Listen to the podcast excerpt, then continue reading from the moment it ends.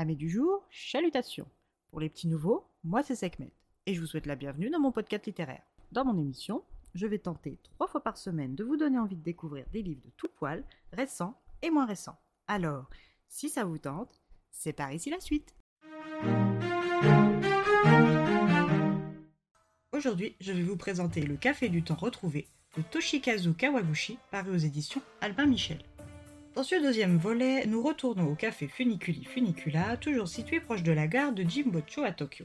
À sa tête, nous avons toujours Nagare Tokita, comme serveuse sa cousine Kazu Tokita, maintenant âgée de 29 ans, et pour l'ambiance, sa fille Miki, rentrée à l'école primaire. Quelques années se sont écoulées depuis le tome 1 et les voyages dans le passé de Fumiko Takada et des autres.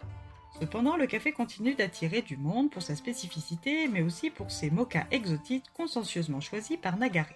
En parlant de mocha, il est impossible de ne pas parler de Madame Kyoko Kijima et de son fils Yosuke qui viennent tous les jours chercher le café de Kinuyo, cette fidèle du café désormais hospitalisée. Sa fille et son petit-fils sont devenus comme elle grâce à elle et pour elle des habitués du petit café en sous-sol.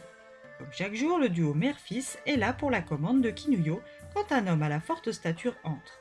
Cet homme a entendu parler de ce café par son ami Shuichi Kamiya il y a plus de 20 ans maintenant. Jusqu'à présent, Goharo Shiba n'avait pas ressenti le besoin de voyager dans le passé, mais le mariage tout proche de sa fille Haruka le décide. Ce quinca se sent comme un imposteur, lui qui à la mort de son ami et de sa femme a pris sous son aile sa fille et son entreprise les faisant siennes sans jamais l'avoir évoquée, veut aller dans le passé s'excuser et obtenir un message pour sa fille avant de partir. C'est donc un homme honteux qu'il est, qu'il attend que la dame en blanc prénommée Kaname libère sa place. Après le voyage de Goharo, c'est au tour de Yukiyo Mita d'envisager le voyage. Yukiyo est le frère cadet de Kyoko et donc le fils de Kinuyo. Ce dernier n'a pas revu sa mère depuis 5 ans quand il apprend que celle-ci est morte. Ruiné et endetté suite à de mauvais choix, il est dans l'incapacité de venir aux funérailles. Sa sœur se sent responsable de son absence car elle ne l'a pas tenu informé de l'état de santé de leur mère. Mais Kazu, témoin silencieuse des tranches de vie de ses clients, comprend que ce n'est pas le cas et que ce jeune homme ne compte pas revenir de sa visite à sa mère dans le passé. Kazu n'intervient jamais dans les destins et l'envoie malgré tout dans le passé avec une petite touillette minuterie utile dans les voyages où des défunts sont impliqués. Elle sait aussi que Kuniyo comprendra le message. Sans agir directement, Kazu n'a plus qu'à attendre que le café refroidisse pour savoir. Elle, qui a déjà fait la douloureuse expérience d'un voyage sans retour avec sa mère Kaname, espère qu'avec Yuko, le voyage ne sera pas un aller simple. Une fois la place de nouveau libre, c'est un voyage vers le futur que Kazu doit accompagner. Kurata, un ami de Fumiko Takada, veut voir si sa petite amie du présent se sera remis de sa mort. Il se sait condamné par une leucémie et tient avant tout au bonheur de Asami Mori.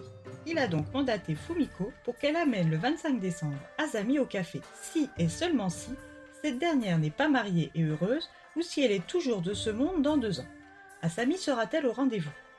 Le dernier à s'asseoir à la table du voyage, c'est l'inspecteur de la criminelle à la retraite, Kiyoshi Manda. Cet habitué, après avoir fait des recherches sur l'établissement et interrogé des anciens voyageurs du temps, décide de tenter l'expérience afin d'offrir à son épouse, Kimiko, décédée il y a 30 ans, un collier pour son anniversaire. Il sera ainsi le 42e à s'asseoir à cette table et le 5e à retourner dans le passé voir une personne morte. Lui qui jusqu'à récemment n'y voyait pas l'intérêt, a changé d'avis. Mais Kazu ne peut plus faire voyager les gens dans le passé. C'est donc à Miki, 7 ans, de s'en charger pour la première fois. Pourquoi Kazu ne peut-elle plus faire voyager les gens Est-ce permanent ou temporaire? Kyoshi sera-t-il satisfait de son voyage? Gauro se pardonnera-t-il? Yukio reviendra-t-il? Kurata verra-t-il Asami À vous de le découvrir. Le temps d'une tasse de café. Avec le premier volume de Toshikazu Kawaguchi, c'est un véritable régal. Des tranches de vie mêlées de poésie et de philosophie, un livre qui s'est resté positif en toutes circonstances. Je ne saurais trop vous conseiller que de commencer votre lecture par tant que le café est encore chaud, car même si la lecture n'est pas vitale pour la compréhension de ce deuxième tome, elle en est grandement facilitée, car on retrouve des personnages et on voit leur parcours et leur évolution. La lecture n'en sera que plus agréable pour vous. C'était la petite pause, le conseil des lectures de Sekhmet. Sur ce, il ne me reste plus qu'à vous souhaiter une bonne lecture de ce ou ces romans bonbons. Et bien voilà, j'en ai fini pour aujourd'hui. J'espère que cet épisode vous aura plu et vous aura donné des nouvelles idées de lecture. Si vous souhaitez découvrir d'autres petits bonbons littéraires tout droit sortis de ma bibliothèque, je vous retrouve le jeudi 13 avril prochain pour un nouvel épisode. Et si d'ici là je vous manque de trop, vous connaissez le chemin sur Instagram, at les lectures de Sekhmet. Sur ce, salut les amis et à la prochaine